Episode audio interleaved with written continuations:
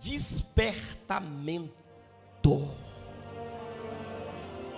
Quando Deus quer operar, ninguém pode impedir. Quando Deus quer operar na sua vida, quando Deus quer fazer, ninguém jamais poderá impedir aquilo que Deus quer fazer na sua vida. Basta você estar disposto a dizer: Senhor, eis-me aqui. Eu renuncio tudo. Eu renuncio o trabalho. Eu renuncio casa. Eu renuncio a minha família. Eu renuncio tudo. Eis-me aqui. Eu me entrego para fazer a tua vontade. Eu digo para Deus: Deus, eu bem sei o tudo o que o Senhor pode fazer. Aleluia. Eu bem sei o que o Senhor pode fazer. Basta Deus querer, irmãos. Ele pode.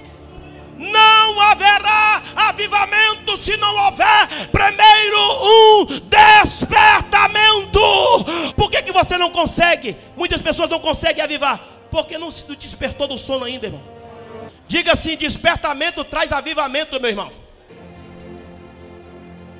A primeira coisa, presbítero Jabson Ferreira, que acontece na vida de uma pessoa, meu nobre querido presbítero Ícaro Souza, quando ele se desperta do seu sono, a primeira coisa que ele vai fazer é colocar Deus como prioridade. O que, que nós estamos precisando? De esquecer um pouquinho as nossas casas.